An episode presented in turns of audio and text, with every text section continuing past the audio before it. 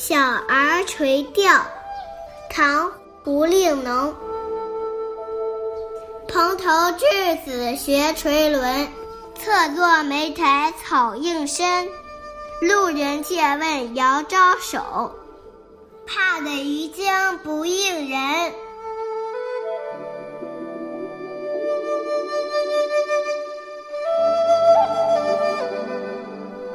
一个蓬头乱发、面孔清嫩的小孩在河边学钓鱼，侧着身子坐在草丛中，野草掩映了他的身影。听到有过路的人问路，小孩漠不关心的摆了摆手，生怕惊动了他的鱼儿，不敢回应过路的人。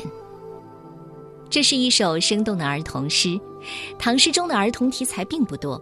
第一二句重在写形，第三四句重在传神。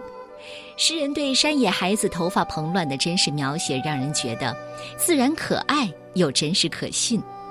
侧坐有随意坐下的意思，这也可以想见孩子不拘形象的专心致志于钓鱼的情景，为后面说的“怕得鱼惊不应人”做了铺垫。